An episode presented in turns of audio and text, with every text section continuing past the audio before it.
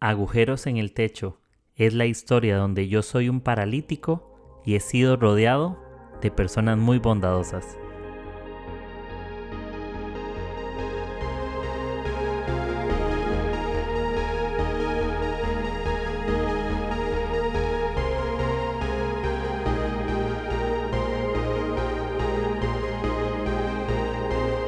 Siempre para mí ha sido un honor contar en este podcast con amigos, consejeros y profesionales en las diferentes áreas.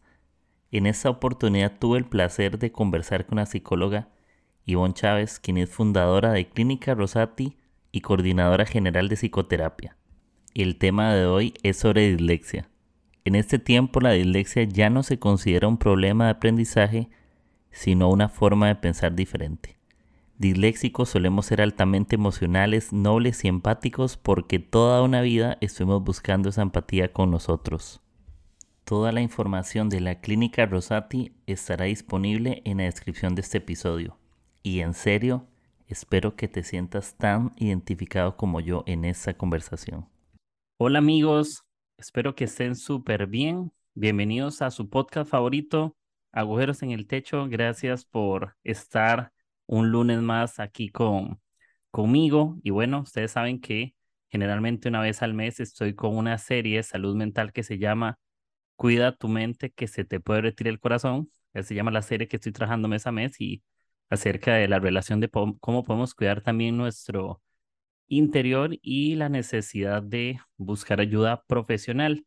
Y en esta ocasión estoy eh, con una invitada de lujo, ahí gracias a Gabriel Borja, por cierto, por hacerme ahí el contacto con la clínica eh, Rosati, que es justamente con quien voy a hablar, ¿verdad? Que es parte del equipo de la clínica Rosati. Y aquí estoy con Ivonne Chávez. Entonces, Ivonne, ¿qué tal estás? ¿Cómo vas?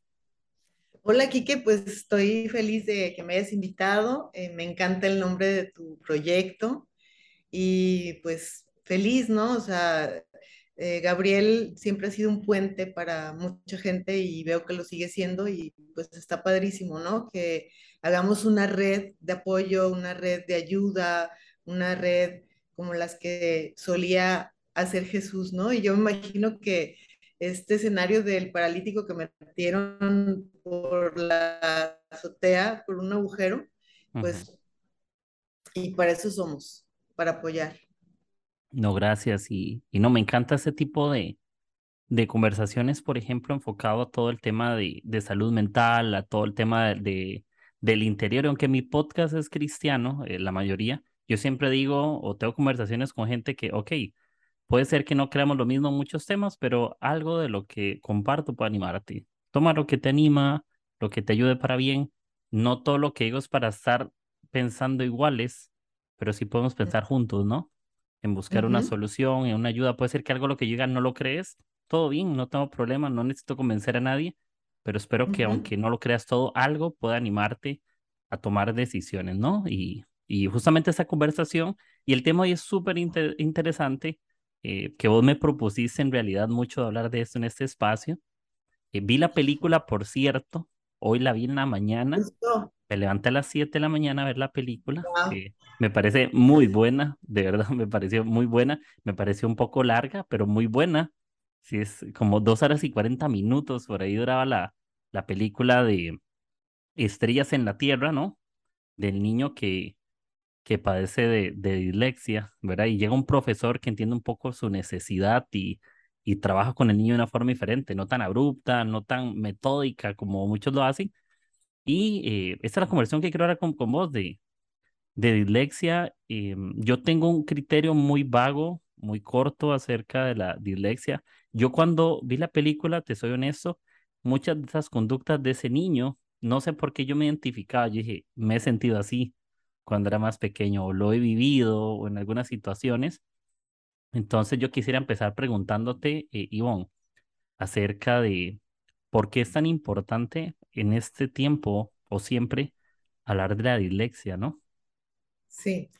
Mira, eh, te voy a, contar la experiencia primero, eh, la, experiencia que tengo cuando yo decidí entrar a, la carrera de psicología, yo tenía 13 años y estaba en segundo de secundaria. En la educación este, básica, ¿no? Pues era prácticamente una niña. Y empecé a tener eh, cierta dificultad con las matemáticas, que la dislexia numérica se llama discalculia. Entonces, eh, ya lo veníamos notando de, tiempo atrás, mis padres y yo, y entonces eh, hubo una psicóloga, una psicopedagoga, que no estuvo de acuerdo con, con, que me quisieran como poner en un grupo especial y, y, me mandaron con ella a hacerme pruebas y demás y me dijo, es que eres tremendamente inteligente. Y mi mamá decía, sí, sí, sí, yo siempre he dicho, ¿no? Mis papás nunca se rindieron, no creyeron los diagnósticos de, de los maestros o de los neurólogos y me dijeron, no, es que tú puedes, o sea, vamos a intentar otros caminos, pero tú puedes. Entonces, como yo vi que esta, esta psicóloga, vamos a decir así, que, que creo no era psicóloga, sino psicopedagoga, cuando yo vi que ella me ayuda a descubrir un camino donde yo pensé que no había, se me abrió un mundo, ¿verdad?, para el resto de mi vida y para mucha gente también que vino después de mí. ¿Por qué cuento esto? Porque es importante saber que en este tiempo y desde siempre la dislexia ha existido porque ya no se considera un problema de aprendizaje, sino una forma de pensar diferente. Okay. Cuando, cuando, se consideraba un problema de aprendizaje, entonces se trataba a los niños o a los adolescentes pues como tontos, como lentos, como que no sabe, como que él tiene que tener otra, otro tipo de educación o que se vaya a una carpintería o que se vaya a un taller de mecánica y, y nos minimizaban. ¿Sabes? Y sí es una lucha porque, Quique, tenemos 200 años de retraso en la educación en Latinoamérica. Y decir 200 años, eso es demasiado. O sea, Demasiadísimo. O sea, es, es un retraso abismal. ¿Por qué? Porque las inteligencias son múltiples, no hay una sola inteligencia. Y, y, hace un momento tú decías, bueno, yo soy ingeniero o licenciado en, en... Ingeniería en sistemas. Ajá. ingeniero en sistemas computacionales, me imagino. Sí. Y entonces ahí hay muchos números, hay mucha lógica matemática. Y dijiste como que no, ¿verdad? Como que esto no es lo mío. Y ahora te dedicas a lo creativo. Entonces, eh, antaño, ¿verdad? Se creía que todo artista o toda persona que le gustaba más dibujar, más las artes, más el deporte, pues era, no era capaz o no era inteligente, que mejor se dedique a, a, hacer manualidades, ¿no? Sin embargo, había un tipo de inteligencia que no había sido reconocida, que era la inteligencia de la creatividad. Y toda persona creativa tiene un nivel de, co de coeficiente intelectual más alto que el que solo hace números porque la inteligencia es más cuadrada, es más concreta y es más objetiva. Pero la inteligencia abstracta o el pensamiento abstracto es aquel que desarrolla diferentes caminos para llegar al camino recto por el que llega el, el, pensamiento numérico. Entonces, me topo con el resto de mi vida que llego a la universidad y, no es hasta quinto semestre, Quique, que el maestro de lenguaje, y no es que la materia de lenguaje no es que te enseñe a hablar, la materia de lenguaje en psicología es la más compleja, es la más difícil, porque vemos eh, la parte ontológica, la parte epistemológica, la parte del constructo de los pensamientos y de la decodificación de los pensamientos. Y digo esto y, y, y tal vez mucha gente no va a saber de qué estoy hablando, porque sí es la parte más compleja de la psicología cómo se construye el lenguaje en la psique del ser humano. Entonces llego a esta materia que es en sexto semestre, yo tuve 10 semestres de, de, licenciatura, o sea, 5 uh -huh. años, llego a sexto semestre, donde ya empiezan las materias mucho más complejas y, y un maestro eh, en unas tareas y en unas interacciones me dice, oye, un maestro argentino, ¿cómo es que llegaste aquí? ¿Cómo llegaste aquí? Si tú eres un fantasma de la inteligencia, ¿no? Ah. O sea, fue un choque de, sí, no sé, el maestro de lenguaje me lo está diciendo, ¿no? Pero había otras, o, otros maestros que me decían, eres brillante, qué barbaridad, tú vas a lograr mucho. Entonces a mí me choqueó que el maestro de lenguaje me dijera, ¿qué haces aquí? ¿Cómo lograste filtrarte en todos los grados para llegar a sexto semestre en la Facultad de Psicología? El descubrir otra vez en, el Departamento de Psicopedagogía y de Inteligencia que era un adulto con dislexia. Y entonces el adulto con dislexia tiene un pensamiento de laberinto, Quique, del laberinto. Entonces, el pensamiento del laberinto es que tú vas recorriendo, sabes que tienes que salir, pero tardas más en llegar. Por eso a los disléxicos les dicen lento. Te voy a poner un ejemplo. Sí, dale. Eh, por lo que me acabas de, platicar, pareciera como que tú también tienes un tipo de dislexia, porque hay muchos tipos de, dislexia, no nos va a dar el tiempo para hablar de los diferentes tipos de dislexia, sino de la general. Cuando le damos, si nos están escuchando papás o, o, gente adulta que nos está escuchando, eh, puede parecer, puede confundirse con falta de atención, porque le dices, oye, ¿me puedes traer el vaso que está en el stand de tal lado? Y entonces en el camino se te atravesó una manzana, la televisión, el radio, viste por la ventana el vecino y ya se te olvidó a qué ibas. Ah. ¿Por qué? Porque la mentalidad, el pensamiento de un disléxico es el laberinto. Y en el laberinto se puede encontrar con otras ideas, otros pensamientos. Este pensamiento es muy característico del ser humano creativo, del que crea, del, que esculpe, del, del que pinta, del que hace poesía, del que hace música. ¿Por qué? Porque no es un pensamiento concreto, sino un pensamiento abstracto. Y ojo, dislexia no significa retraso, dislexia no significa problema de aprendizaje, dislexia no significa lento, dislexia no significa tonto. La dislexia es una forma de pensar diferente, o dicho de otra manera, la dislexia es una forma de ver el mundo de otra manera. Otra de las características, Quique, que me encantan de la dislexia, porque la dislexia, afortunado o desafortunadamente, se hereda, puede brincarse una generación, pero siempre se hereda.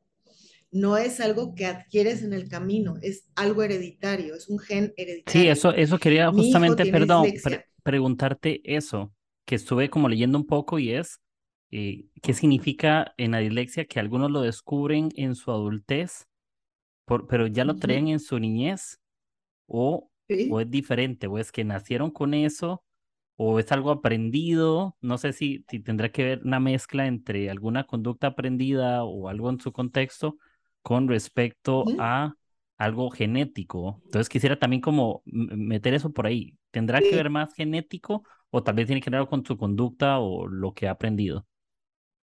No, tiene muchísimo más peso eh, lo biológico, lo neurológico, pero puede estar sin desarrollarse, guardado, y puede dispararse en la adolescencia o en la adultez con alguna crisis neurológica, con algún accidente, con algún desajuste químico, o por ejemplo, eh, en algún, eh, me topé con, con, pacientes, me he topado con pacientes jóvenes entre los 18 y los 23 años que están sufriendo por estar en cierta carrera, como por ejemplo una ingeniería o medicina, y realmente tienen demasiados problemas de seguridad, de autoestima, incluso se deprimen porque se piensan a, sí mismos como tontos, pero en realidad esa carrera no es para ellos. ¿Por qué? Porque su inteligencia es diferente. Ahora mismo tengo a una chica de Centroamérica que sus papás me la refirieron para tratar con ella la, ansiedad y los ataques de pánico, pero esto, esta ansiedad y ataques de pánico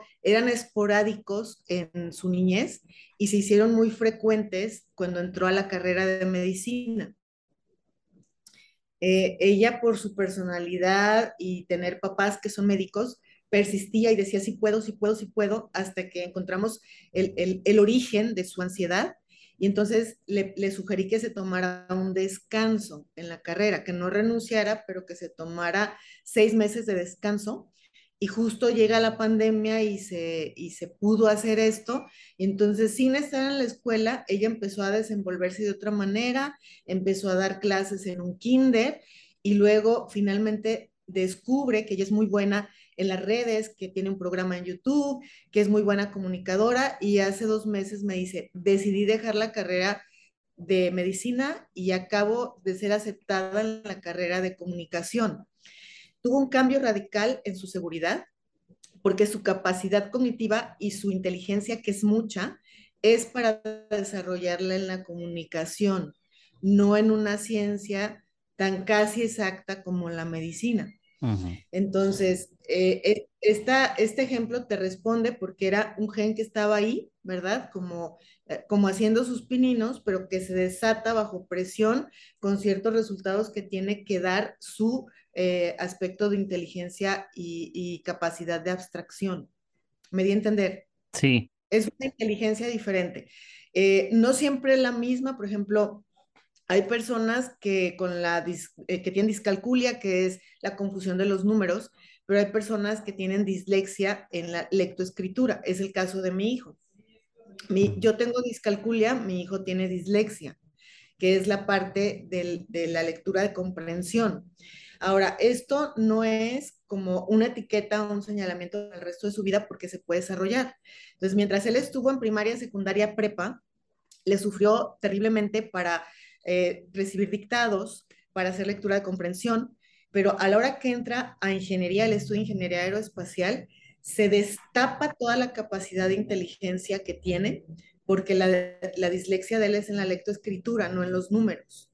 Y entonces él lo que hizo, digo, tiene, tiene mamá psicóloga, y además cristiana. Entonces, lo que hicimos fue ponerle un, un, asesor o un tutor en la lectoescritura, que hasta hoy lo tiene, y él aprendió a tenerle amor a la literatura y en la Feria Internacional del Libro que tenemos aquí cada año en Guadalajara, que es en noviembre, él va y se compra alrededor de 15, 20 libros que son los que va a leer al año.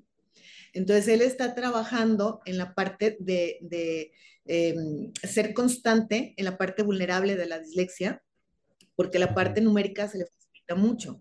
Entonces, equilibras, ¿verdad? Equilibras la certeza, la seguridad, sabes que es una condición, que es algo que no se va a quitar, porque además es cómo traduces, Quique.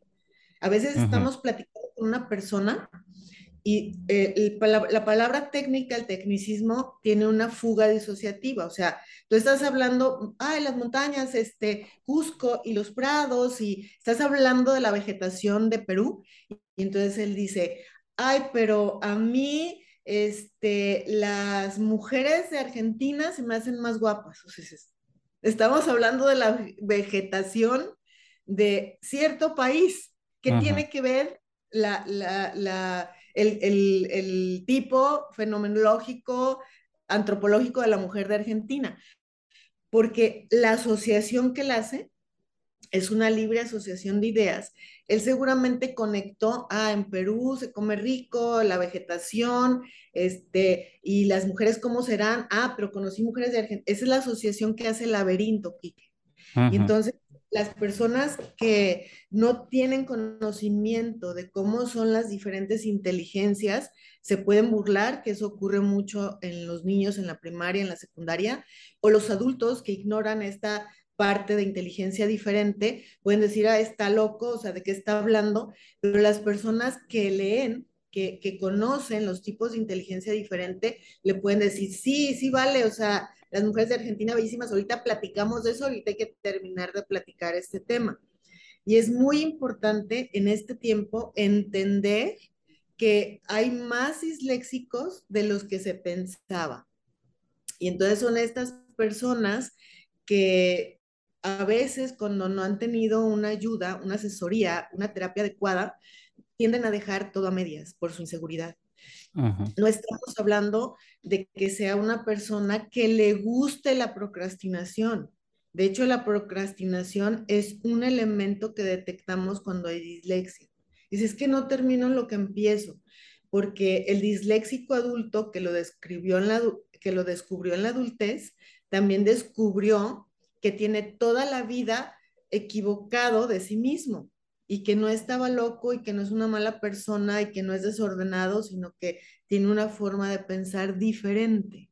y, se le, y, se le, y se le podría confundir una persona disléxica con una persona vaga, porque tal vez su forma de, hacer, como decíamos, la procrastinación, ¿verdad? Que tal vez no lo hace en el momento, sino que lo va arrastrando, pero no es porque sea vago, ¿no? Sino porque la forma o el camino en el que lo realizaría sería de otra manera y no sabe encontrar el camino. ¿Qué te refieres? Perdona, ¿a qué te refieres con vago? Por ejemplo, una persona que no se podría tener dislexia y no hace algo, no es porque no sepa, es, no es porque no quiera hacerlo, sino porque no sabe o porque no es, como por ejemplo la película, ¿no? Que me, que me comentaste, había un niño que no es que no quería, pero eh, eh, lo que él decía públicamente en la película es, él, él, prefiere mostrar que no quiere para no contar que no puede. Sí, Exacto. porque la, por la vergüenza de que digan, ah, es que qué vergüenza decir que no pueden, se ve más, más, más fuerte, se ve más de orgullo, ¿no? Decir, no, es que no lo hago porque no quiero, pero yo podría, ¿no? En cambio, eh, una persona es, es que él no sabe y él es muy inteligente en otras cosas, ¿no? Como un, como un artista o en otras expresiones, pero yo siento que podría pasar, porque a, mí me suele suceder en cosas, ¿no? Eh, eso que vos decías, por ejemplo, que voy por una cosa y vuelvo con otra, me pasa un montón. Yo voy por una taza de café y en el camino me encontré otra cosa y me devolví. Y después me pongo a pensar, ah, pero yo iba por una taza de café y volví con otra cosa. O me suele suceder que, que estoy diseñando algo y puse atención en otro, en otro aspecto y ya me desenfoqué. Entonces, me suele suceder que, que pierdo el enfoque de una forma muy rápida en las tareas que yo estoy haciendo. Entonces, cuando te contaba eso de, de vago, me refiero a que podría ser que una persona se confunda en que es vago, pero no es porque es vago, sino porque no quiere decir que no puede y prefiere decir otra, otra respuesta, ¿no? Entonces yo creo que, que justamente eso es por ahí que, que es la idea que yo tenía de, no es que no quieres, sino que no puedes y prefieres decir no quiero para no sentirme expuesto, ¿no?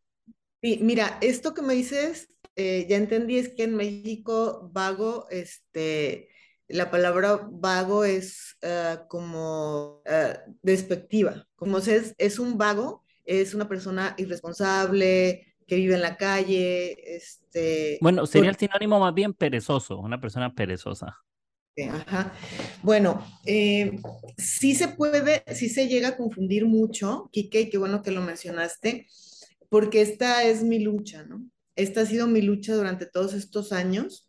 Eh, yo estoy eh, al tanto de cómo van las investigaciones de dislexia a nivel mundial, porque yo lo, viví. Eh, no te puedo decir que lo padecí, porque tuve una familia que me acompañó y eso es muy importante, que mis padres no permitieron que nadie me etiquetara como vaga o como fue perezosa, y yo tampoco permití que etiquetaran a mi hijo.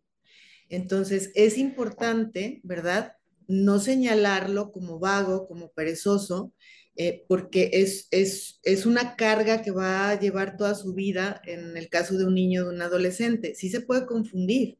Por ejemplo, eh, yo le decía a mi hijo, arregla tu cuarto, tu habitación, porque había jugado con carritos, con, con muñequitos y, se habían ido los amigos y, y él tenía seis años y entonces nadie ayudó y se quedó ahí, ¿no? Entonces, yo le tenía que poner contenedores para cada cosa, para ayudar a ese laberinto del cerebro a que se organizara. Entonces le ponía los contenedores y, yo me iba a hacer otra cosa, a trabajar o a cocinar o, o, lo que fuera, y regresaba y él estaba sentado en medio de los juguetes como en tipo pánico, ¿no? Así como, ¿por dónde empiezo? Entonces, si tú no conoces eso, tú le vas a decir, es un flojo, no entendiste la orden que te di, ¿cuántas veces te lo voy a decir? ¿Sí? Entonces es, ¿qué pasó? Porque no sé dónde va cada cosa. Entonces, en lugar de, ser un acompañamiento de dictaduría que determina y, y da orden y castigo, entonces es acompañarlo una y otra vez, una y otra vez, una y otra vez, hasta que le dé orden a lo que ve, porque hay otra característica aquí que de la dislexia o la discalculia. En la dislexia o la discalculia, en ambas, el, el, la medición o, o, lo que nosotros vemos como un espacio temporo-espacial, o sea, tiempo-espacio, es diferente. O sea, tú puedes decir, eh, oye, mira, que ve al, al, kiosco, allá se dice kiosco, ¿no? En Perú. Sí, la tienda, el, ajá, sí, la tiendita, ajá. El kiosco que está a la derecha dos cuadras y en realidad está a la izquierda a una cuadra. Pero tú estás seguro que es a la derecha dos cuadras. ¿Estás seguro? Y hasta puedes decirle, mira, te voy a acompañar. ¿Por qué? Porque como tú traduces, hay un lente como la cámara que está a la mitad. hay un lente que está distorsionado. Sí ves las cosas, pero no las vemos como los ven los demás. Y entonces el esfuerzo que nosotros hacemos es mayor al que hacen los demás. Yo, yo tenía que leer un libro tres veces para poder dar el resultado de que alguien lo ojeara, ¿no? Alguien lo ojeaba, porque en ese laberinto de lectura yo me, me clavaba en una palabra que me llevaba, mi mamá decía, se la pasa soñando, ¿no? Entonces yo decía, ah, este, el chico este, se subió a la bici porque iba a ir a la fábrica donde trabajaba su papá, yo me quedé clavada en la bici y decía, la bici se parecerá a la mía, aquí en el libro no dice, ¿cómo es la mía? ¿De qué color? Y ya, ya me perdí, entonces me tenía que regresar en la lectura para volver a leer el, el espacio que estaba leyendo porque mi mis ojos seguían leyendo, pero mi mente ya estaba en mi laberinto, ¿sí? Mm. Entonces, tanto la traducción de cómo vemos las cosas a la lectura de comprensión, a cómo estamos en el espacio y en el tiempo. Entonces ahí mi chiquito sentado en una habitación llena de juguetes no sabía qué hacer. Entonces tu papá que nos estás escuchando y que tienes un hijo distraído, puede ser, es muy probable que tenga dislexia. Eso no lo vas a saber hasta que esté como en tercero cuarto de primaria, que empezamos con el pensamiento abstracto y te vas a dar cuenta, cuando empiece a cambiar las letras, yo escribía la Q por la P o la D por la B. Y, y Ivonne, perdona un momento, por ejemplo, em, generalmente, ¿qué es la dislexia? Como un factor tipo espejo, ¿no? O, o, si es una P por una Q, o podría ser letras totalmente. Yo sé, como vos decís, hay muchos tipos de dislexia, pero, por ejemplo, eh, podrías confundir una P por una Q, o otra, o una, o una U por una N, no sé, se me ocurre, pero podría una persona con dislexia también confundir diferentes tipos de, de palabras, podría confundir, por ejemplo, no sé si solamente eh, tienen que ser palabras, no sé si pueden ser imágenes o algún detalle, porque a, a mí me suele suceder, por ejemplo, yo escribo, e, es curioso, yo leo, me gusta mucho leer, pero a la hora de escribir yo escribo y yo estoy seguro que escribí bien y me devuelvo y me brinco palabras completas. En vez de poner el perro brincó, yo puse el perro y ya, terminó. Y yo asumo que lo escribí, yo estoy seguro que lo escribí. Y cuando lo vuelvo a leer dije, pero ¿por qué me salté esta palabra así? Yo le sentí que la puse. Estás, descubriendo que tienes dislexia aquí. Que... Sí, estoy aquí, estoy aquí en un diagnóstico y, y es, es algo que, que quería consultarte también el diagnóstico de la dislexia la pueden dar, por ejemplo, padres o tienen que ser profesionales o tiene que ser un psicólogo, tiene que ser un psiquiatra o un profesor de escuela. Tiene, va, de menos a más y el primero que lo detecta es el maestro, porque la dislexia solamente es a nivel eh, académico, o sea, se detecta a nivel académico con el cambio de palabras o de números o que te comes palabras. No sé si te, te llegó a pasar a través de internet que, que, te ponían una, una palabra con todas las letras volteadas o, una frase completa que era con números y letras volteadas y tú la leías bien. me, la ponía, me la ponía, por ejemplo, para, para acceder a ciertas páginas también, que es como un cuadro con unas letras como torcidas y, y, que hay que digitarla como por seguridad para que no, que dice, para que no sepamos que eres un robot o algo así como para pasar de página. Yo la escribía, sentía que la escribía bien y cuando pasaba, dice, está incorrecta. Y yo, ah, no, mira, es que era una Q y no era una P. Sí me, sí me pasaba que lo escribía mal por eso. Pero no, a lo que yo me refiero es que ponían como tipo este post de escribían el amor es algo maravilloso y tú que estás leyendo eres muy inteligente, pero lo ponían con números o con letras volteadas. Entonces, quien podía leer eso éramos los disléxicos.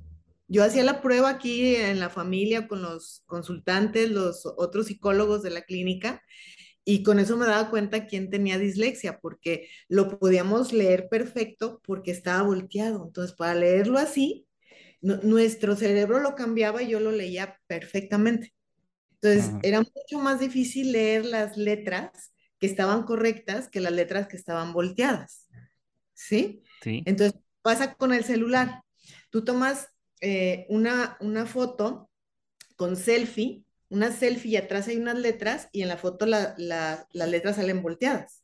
¿verdad? Y entonces me doy cuenta, por ejemplo, que mi esposo no, no lo sabe leer pero yo sí. O sea, es más fácil que lea al revés que al derecho porque en el disléxico hay una cámara que está volteada. ¿Ya?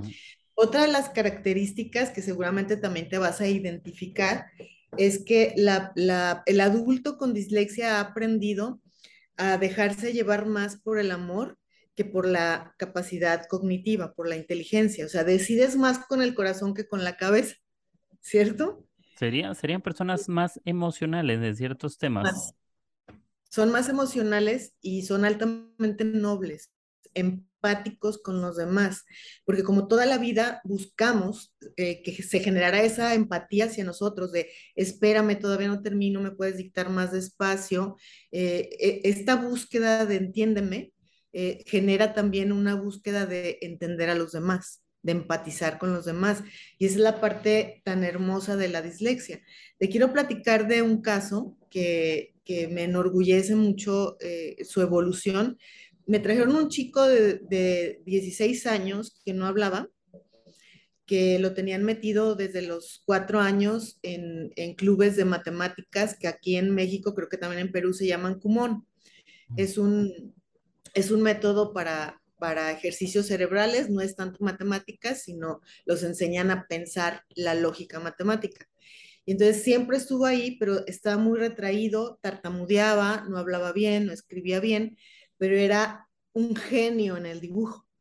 Entonces empiezo a descubrir que no lo, no lo habían traído por, por un problema de retraso, ¿verdad? Como todos lo habían diagnosticado con un lento aprendizaje o como un retraso en el desarrollo.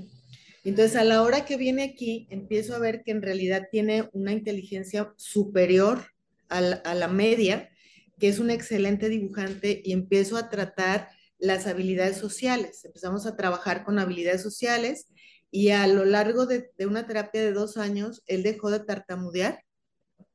Lo, lo, diagnosticamos un neurólogo contestando tu pregunta, ya lo, ya lo había detectado una maestra en la secundaria ya lo había detectado su papá y ya lo había detectado su hermano mayor, que es ingeniero en sistemas, creo, igual que tú. Entonces le detectó algunas cosas. Sin embargo, había cosas que yo veía que decía, wow, o sea, este niño tiene demasiado desarrollada la, intuición y la empatía. Entonces, a la hora que empezamos a trabajar junto con el neurólogo que lo medicó, junto con un psicopedagogo y junto con su terapia, a la vuelta de dos años se convierte, descubre que es una persona más inteligente de lo que sus padres pensaban y, ahora está, está por terminar la carrera de, de cine porque él está haciendo una serie a través de animación digital y ya, ya tiene propuestas para Estados Unidos, para Europa, porque es un genio. ¿Qué pasó ahí? Que les faltó empatía para una inteligencia diferente. Les faltó empatía al sistema educativo, le faltó empatía a los maestros, le faltó empatía a la sociedad. Por eso te digo que es un tema que me apasiona, porque así como se ha luchado por las minorías, también se debería de luchar porque la dislexia se empezara a tratar como una personalidad diferente y que no es afín a la mayoría. Que tenemos que hacer grupos en donde el niño se sienta aceptado, querido, que no es lento, que no es tonto, que tiene mucha capacidad cognitiva y sobre todo que nos hace falta en este mundo gente que piense más con el corazón, ¿no? Sí, ¿no? Y me encanta eso que, que vos decís porque yo creo que es un tema que generalmente no se, se habla mucho o se omite, porque yo, por ejemplo, en redes sociales que, que trabajo mucho ahí, veo que se le presta atención a otro tipo de necesidades, las cuales son buenas, ¿no? O hay tips, por ejemplo, tips para personas que tienen ansiedad y algún par de consejos o, o consejos para personas que sufren de depresión, eh, ciertos consejos, pero yo raramente eh, de este tema no lo escucho no, no, no, se, no está visibilizado o, o se confunde con otro tipo de lucha. Se confunde con otro, ah, no, esta persona, yo que tiene esto y ya lo, le pongo la etiqueta, no, esta persona sufre ciertas cosas. Y creo que también eso nos puede llevar a tener un mal diagnóstico a la hora de poder ayudar a una persona, porque no es lo mismo la, la, el medicamento que le damos a una persona que tiene tos o a una persona que tiene rota la rodilla o se quebró un tobillo. Y a veces creo que fracasamos en ese error de darle un o, le pone una etiqueta que no tiene, porque yo creo que, yo creo que pasa algo con eso y es, em, la gente podría decir, no, no me gusta que me den ese diagnóstico porque eso me hace sentir que soy tonto o eso me hace sentir que soy inferior o, o, y yo te hago también esta pregunta y es, esta parte de la dislexia tiene que ver con, no, no sé si la pregunta está, es buena o no, pero eso tiene que ver con algún tipo de, de retraso mental o no tiene que ver. Eh, no. Porque a veces la gente podría como decir, ah, eso es un retraso, que es lo, que, lo, que le pasaba como, con la película, justamente igual. El link de la película lo dejaré en el, en, ahí para que la gente, pues, en la recomendación, que la vea, que la vea me parece muy bueno, pero el papá se ofendía porque decía, ah, mi hijo retrasado. Y le dolía y no atendía la necesidad porque dice, no, si yo lo, si yo reconozco que mi hijo tiene un problema es porque tiene un retraso y podría confundirse. Entonces, no tiene nada que ver una persona disléxica a que sea un, un, retraso mental. No, no, no, absolutamente. De hecho, los disléxicos, si tú googleas eh, grandes personalidades disléxicas, o sea, te salen genios. Uh y hay muchos tipos de dislexia, o sea, las más comunes, que como te dije, es la discalculia, que es la, decodificación diferente de los números, o la dislexia, que es a través de la lectoescritura. Entonces, eh, por ejemplo, yo para dividir, como tenía discalculia, tengo discalculia, yo tomaba otro camino en la división al que me enseñaba la maestra. Entonces, antes de cada de educación era mucho más cuadrada y entonces le decía, ¿por qué tengo que ir por el camino que usted me dijo si el resultado es correcto? Porque yo lo entiendo diferente. ¿Sí? Entonces, en esta película, bueno, dicho sea paso, pues es de la India, es otra cultura. Allá las castas son muy marcadas y, y tener un niño con discapacidad es como ser apestados, ¿no? Digo, en todas las sociedades, pero mucho más en la India y el papá se resistía. Ahora, yo te he dicho, los papás no resistimos a que un niño sea diagnosticado con un trastorno mental o con un trastorno de personalidad o con un trastorno de aprendizaje. Pero también tenemos que aceptar que todos los seres humanos, yo creo que no hay ninguno que no tenga un tipo de trastorno, ya sea en el aprendizaje, ya sea en la personalidad o ya sea en las emociones todos tenemos un tipo de trastorno, pero lo hemos satanizado o lo hemos etiquetado como algo negativo, como desechar a alguien, ¿no? Y aquí yo mencionaría que, que Jesús vino a incluir a todos los tipos de personas que él creó, tanto al, al, leproso con una condición de enfermedad, lo incluye, como a una mujer que tiene hemofilia, que es el, el flujo de sangre, que la hemofilia es esa persona que la tocas y, y, y, se sangra, ¿no? Te puede sangrar por la nariz, por los oídos, por la boca, por cualquier orificio que, que tengamos los seres humanos. Y, y, simplemente la tocó y fue sana porque él incluía, cuando en ese tiempo toda mujer, sobre todo mujer que, que sangraba, tenía que estar aislada, tenía que, se decía que, que era este, como em, impura, ¿verdad? Entonces ella libró las muchedumbres y fue y lo tocó. Entonces, aquí lo que, lo que yo quiero transmitir es que tenemos la responsabilidad como cristianos, como hijos de Dios, como adultos, de informarnos de cualquier situación que veamos diferente a lo que conocemos, ¿sabes? Y, y, sí, nos vamos a topar con muchas cosas en el que no sabes, no puedes, pero nosotros fuimos, nos fue dada una orden en Josué 1.9 que dice, mira que te mando que te esfuerces y que seas valiente, ¿verdad? Entonces, el disléxico siempre va a ser una persona que se esfuerce más que los que la tienen más fluida y más fácil. Pero eso a la larga, Quique, forma un carácter indomable, o sea, forma un carácter resistente, forma un carácter fuerte, forma un carácter de hierro. Cuando le pedimos a Dios darnos las fuerzas como las de un búfalo, ese es el carácter de un disléxico, que no nos rendimos. Entonces, para mí es mucho más importante que entendamos la parte emocional de la dislexia que la parte neurológica. La parte neurológica no la podemos cambiar. Porque es algo con lo que se nació, es algo que está en el cerebro, así como se nace siendo genio, también se nace siendo artista, también se nace siendo deportista.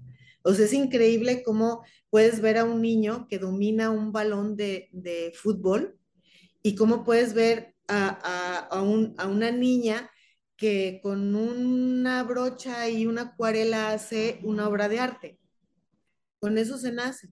Lo puedes desarrollar al, al, al, a la máxima expresión según tu constancia y tu práctica, pero también puede quedar truncado.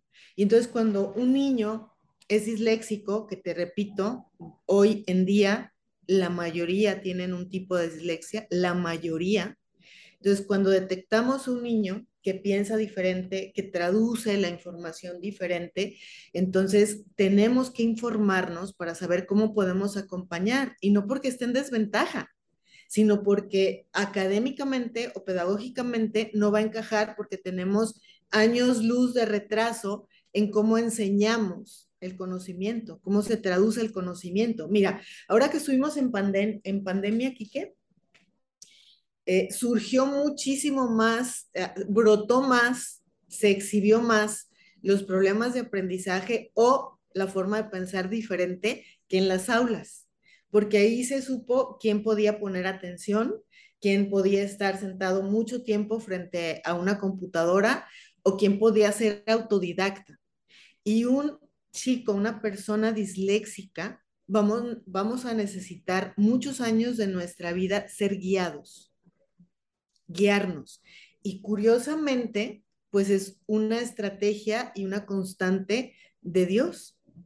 El, que, el ser ovejas significa dejarnos guiar, ¿sabes? Entonces, eh, el, el, el dejarnos guiar y el reconocer que nos gusta ser guiados es reconocer nuestras características de pensamiento. ¿Me di a entender con eso? Sí, sí, y me gusta mucho eso que, que, que comentas porque al final todos tenemos justamente ese diseño del uh -huh. acompañamiento. Todos necesitamos ser acompañados en algo por alguien, eh, sí. en conversaciones, eh, por Dios, eh, buscar ayuda. Y a mí me, me, pasa mucho. Yo soy una persona que soy súper social en el sentido de siempre me gusta contar con alguien para algo. Me gusta, para mí es necesario. Eh, yo tengo una parte de mí que que me gusta hacer las cosas muy individualista en algunos momentos, me gusta hacerlo yo, pero también me gusta mucho el tema de, de inspirarme acerca de conversaciones de siguientes pasos, de estar viendo lo que otros hacen para yo poder hacer algo. Eh, uh -huh. Me cuesta mucho dar el primer paso. Tal vez ya cuando estoy sobre la marcha se me facilita un poco, pero el primero no, no es que tal vez busco aprobación, pero me gusta mucho ese empuje, yo, yo necesito ese empuje, siempre es necesario, como, ah, quiero hacer eso y me gusta que alguien me diga, vas a ver que lo vas a poder hacer, sí, ¿verdad? Yo puedo.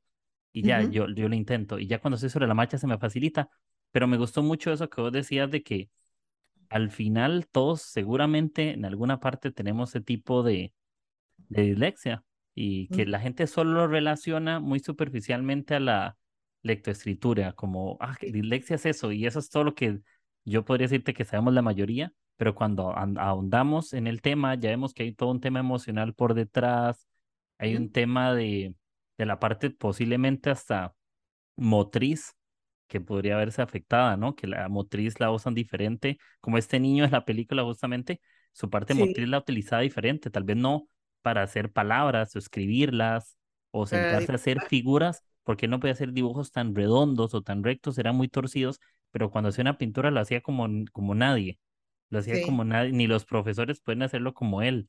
Entonces, uh -huh. me gusta mucho hasta aprender eso porque me hace autoevaluarme. Yo no sé si, incluso en ese tema de la dislexia, yo podría incluirme como una persona que podría evaluarse, que sería interesante, ¿no? Decir, ¿qué patrones puedo yo tener para decir, mira, podría tener una tendencia a, a ser disléxico? No sé si también eso aplica o solo maestros, como es académico que me decías, no sé si Ajá. yo podría evaluarme con algunos no, síntomas. El adulto sí, se puede evaluar. Lo, lo, que te decía es que se descubre a temprana edad a través de la enseñanza, porque se le tiene que repetir mucho al niño la, la, las letras o los números y luego se le olvida. Entonces esa lección ya la pasamos, o sea, hay que repetirla, ¿no? Porque ya lo habíamos pasado, esto ya lo habías eh, escrito y habías pasado el examen, porque se te olvidó? Por el sistema de laberinto del pensamiento disléxico. Ahora, hace un momento hiciste eh, una pregunta que me parece eh, eh, muy interesante sobre, ¿se puede confundir con ciertas cosas? Sí, por eso el diagnóstico lo tiene que ser un grupo interdisciplinario, ¿verdad? Y cuando la dislexia se descubre en la adultez, realmente es una hazaña, porque dices, wow, toda la vida pensé que era tonto, ¿no? Y toda la vida pensé que lo hacía mal o que procrastinaba. Te cuento de otro caso, tengo un caso en este momento en el que me traen una chica de 24 años porque tiene muchas crisis de ira y tiene eh, muchos desplantes con la familia, está en un restaurante, se para y se va, este, eh, parejas como muy truncas porque dice que no la entienden y empieza, la empiezan a llevar por su conducta con psiquiatra, le hacen un mal diagnóstico y la diagnostican con personalidad límite en inglés borderline, que son cambios de humor. Entonces, cuando me la traen para acá, yo no le veo esas características, ¿no? Pues, pues, hago una, una, historia clínica, hago un diagnóstico, una historia de caso, y, y yo no veo características de borderline, no, no veo personalidad límite. Y entonces le empiezo a preguntar sobre la escuela. ¿Por qué? Porque la persona disléxica que es mal diagnosticada crece con muchas frustraciones crece sintiendo que no la hace, que no sirve para nada, que nadie le entiende, que el mundo está en su contra. Entonces a los 24 años me la traen y a la cuarta sesión digo, necesito que le evalúe una psiquiatra porque desde mi punto de vista le han hecho un mal diagnóstico, pero quiero que le evalúe alguien de mi equipo. Yo hoy por hoy puedo decir, eh, eh, acercarme, no sé, tal vez un 80% de que no tiene ese trastorno de personalidad, pero sí puede ser que tenga déficit de atención o incluso dislexia. Entonces, cuando empezamos a trabajar, Kike, en esto, bueno, la mamá sintió que vio todos los ángeles del cielo y dijo, es que ella ha sido así. No me la querían en el kinder y luego en la primaria y escribía muy lento y yo le pegaba y su papá le decía que, que como sus hermanos, porque sus hermanos tienen eh, una inteligencia concreta, no, no abstracta. Los dos son ingenieros y ella es chef, la chica. Entonces, toda la vida creció creyendo que era diferente, que era tonta, que no la hacía, que nadie le iba a querer. Entonces empezó a frustrar. Te voy a decir por qué. Un niño, Quique, eh, tiene, no tiene claras las emociones, vamos, ni un adulto las tiene, tristemente, ¿no? Pero el niño no sabe detectar qué emoción está llegando a su vida y aunque es muy directo y muy concreto, un niño no experimenta la depresión como tal, ¿sí? Mm. Pero sí, sí hay depresión en los niños, pero ¿cómo se manifiesta a través de la desobediencia, de la rebeldía o, de la, o del enojo? Cuando un niño está triste, en realidad manifiesta enojo. Entonces, esta chica pasó mucho tiempo creyéndose que tenía un carácter iracundo. Entonces, a la hora que llega aquí, y yo reviso ese mal diagnóstico y me voy por otro camino y pido que se le haga una evaluación psicodiagnóstica y le dan el medicamento correcto, ella es otra, otra persona. O sea, los papás no lo pueden entender y entonces llegan y dicen, no puedo creer que regresó mi niña, la alegre, la segura, la divertida. Claro, porque la familia entera entendió, les di artículos, les di libros a leer. De hecho, les recomiendo muchísimo un libro que se llama El don de la dislexia. El don de la dislexia. El don de la dislexia del autor Don Schudler, S-H-L-E-R. Y es un libro maravilloso porque habla de la parte neurológica, pero habla mucho más de esta parte emocional que somos seres a veces inentendidos cuando los que nos rodean no comprenden qué es el pensamiento diferente, la decodificación de la vida diferente. Entonces, maravilloso porque los padres lo están viviendo como un milagro y es lo que, lo que tú decías, la importancia de un mal diagnóstico. O sea, porque le cambia la vida a la persona para mal. Pero la importancia de un buen diagnóstico tiene que ver con un grupo interdisciplinario Entonces, para quien nos esté escuchando, no se queden con una sola versión.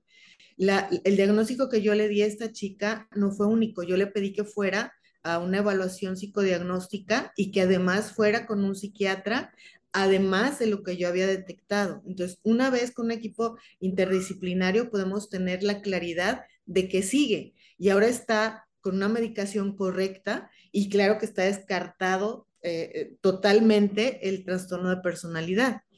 Eh, les voy a recomendar antes de que se me pase también, nos pasa mucho a los disléxicos que somos distraídos, ¿verdad? Entonces yo cuando voy manejando no volteo a ningún lado porque me puedo distraer.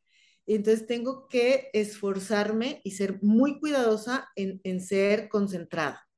En la iglesia me siento hasta adelante porque no me distraiga nada. Siempre, todos los años escolares, me sentaba hasta adelante para que no me distrajeran las voces o lo que hablaban los demás.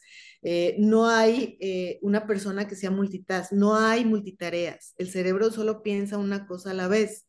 Entonces, el medicamento que en realidad son vitaminas se llama sucrol.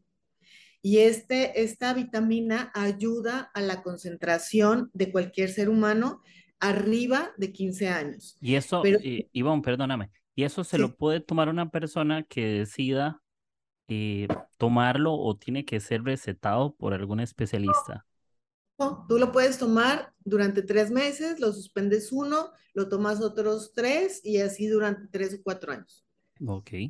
Sí, creo, eventualmente va a perder el efecto y hay que buscar otra cosa, ¿no? Sí, porque y creo, creo que es importante eso que vos decís porque yo estoy seguro que muchos que van a escuchar esto, eh, incluyéndome primero, yo voy a decir, yo tengo eso, porque mucho de lo que vos decís de concentrarse en una sola cosa, em, yo te soy tan honesto que yo cuando incluso diseño, ni siquiera a veces puedo escuchar música, ni siquiera no es porque veo otra cosa.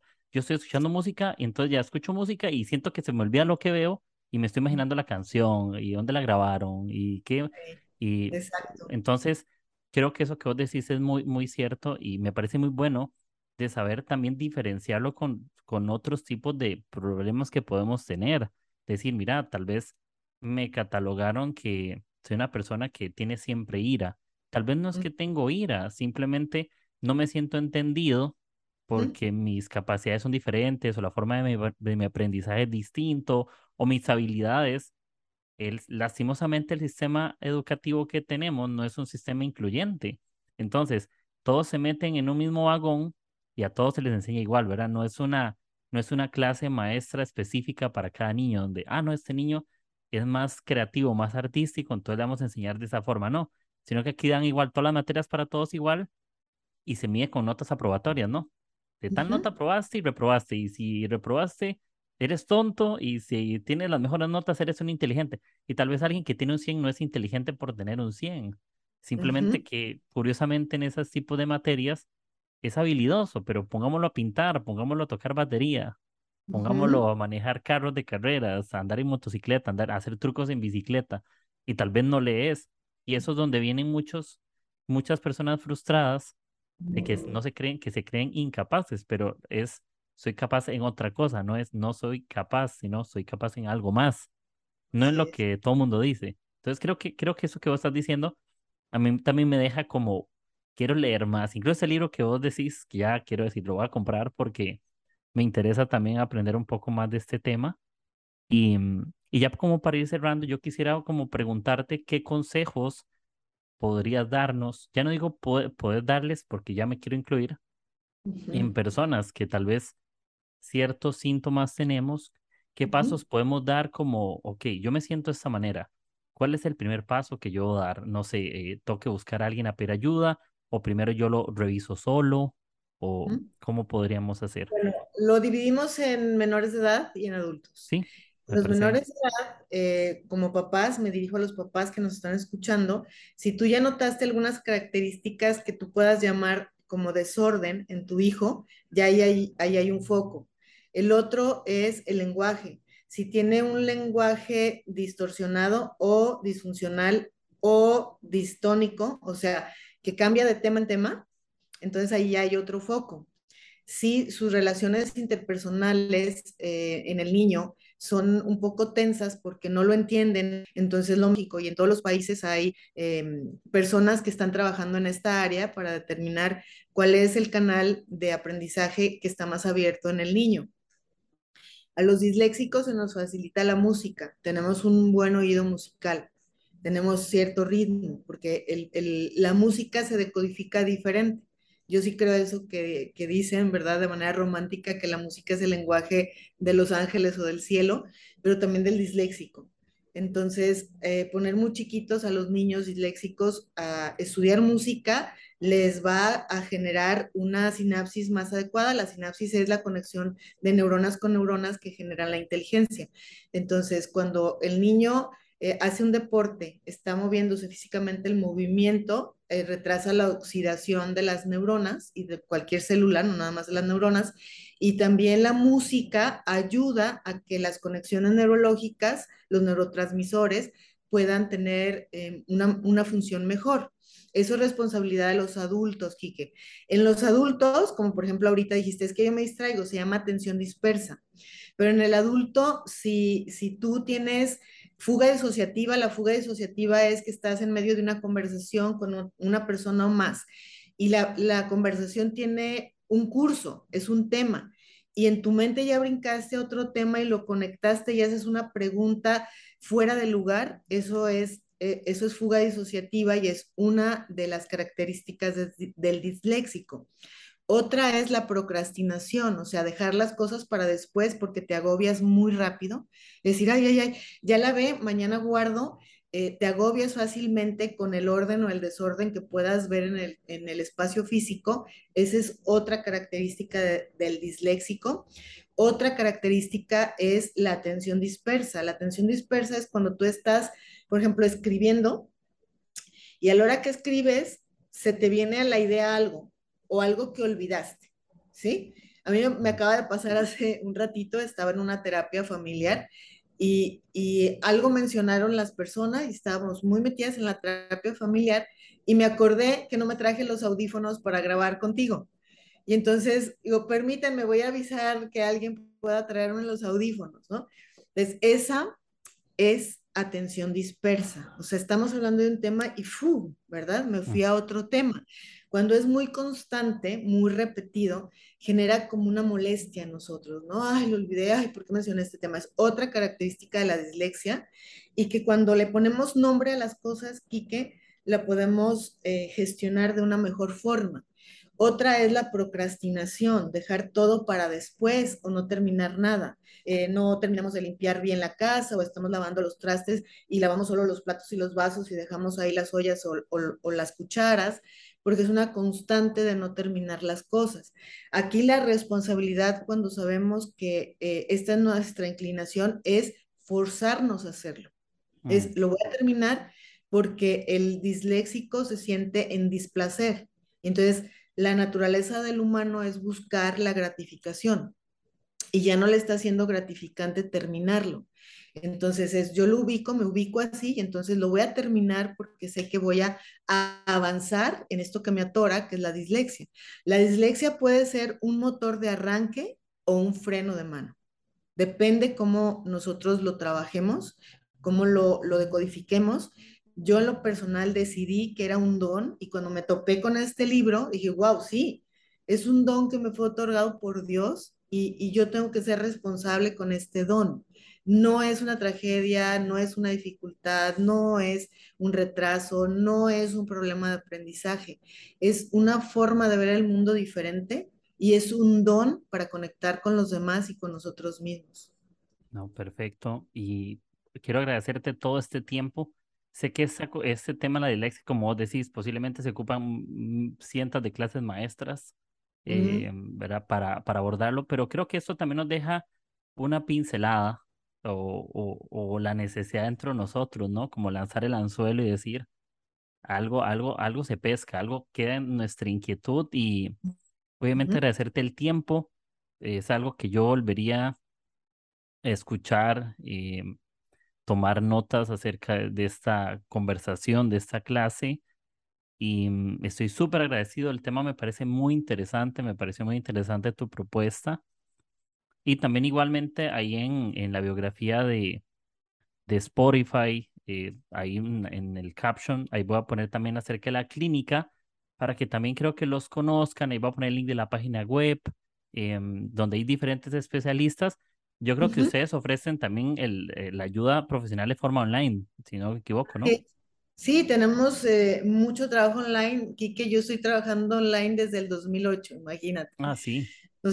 La, pandemia este, vino nada más a, sensibilizar a más personas de trabajar en línea y que es una herramienta maravillosa porque trabajo con muchas personas eh, alrededor del mundo que se conectan conmigo desde Canadá, Nueva York, eh, España, Colombia, tengo una paciente de Dubái, o sea, es maravilloso la tecnología en este sentido porque hacemos más conexión y claro, o sea, eh, también tenemos un teléfono, si lo quieres poner, el de la oficina, eh, también ahí te lo agradezco para que nos contacten y tenemos 20 especialistas, o sea, no somos poquitos. Son 20. Somos 20 especialistas, dos psiquiatras, 18 psicólogos, eh, tres psicólogas infantiles, tres psicólogos de adolescentes y jóvenes y el resto de, de adultos, familias y parejas. Yo también, además de ser psicóloga, soy sexóloga y estaría padrísimo que pudiéramos también incluir un tema de sexualidad en tu programa, porque es un tema que está habitado y que es algo que tenemos que hablar también como creyentes y tenemos que hablar con la autoridad que Dios nos dio, porque Él la creó para nosotros y el enemigo nos la ha arrebatado. Entonces es hora de arrebatársela al mundo y ponerla en ofrenda para Dios, en, en, en, honra para Dios y, y decirle al pan pan y al vino vino. Sí, ¿no? Gracias y lo tomaré en cuenta y yo estoy súper interesado que igual lo conversemos y para diferentes invitaciones, diferentes temas y, y las puertas están abiertas para, para este tipo de temas. Y gracias amigos a todos los que nos están escuchando, esperamos que les pueda animar, que puedan ver la película, puedan comprar el libro y que esto sea solamente eh, un empuje a, a buscar más información y procuremos buscar la información, eso sí, en los canales correctos, porque Internet va a tener de todo, pero aquí en la clínica, ¿verdad? Clínica Rosati, igual yo sé que pueden mandarles un mensaje, pueden escribirles si necesitan ayuda profesional, hasta recomendaciones. Supongo que si alguien necesita algo para dar pasos, yo sé que ustedes están con todo el gusto ahí para, para echarles la mano. Y Ivonne, gracias también por, por todo tu tiempo. Eh, es un placer conocerlos. Eh, estoy muy honrado por este tema. Y gracias. Y esperamos volvernos a ver la próxima, conversar. Realmente Dios, gracias Quique, un abrazo. Gracias a todos y que la pasen bien. Recuerden que estos episodios están en Spotify, Apple Podcast y Anchor y pueden ayudar gratuitamente a compartir el contenido en, en sus redes sociales. Y gracias, nos escuchamos la próxima. Chao, chao.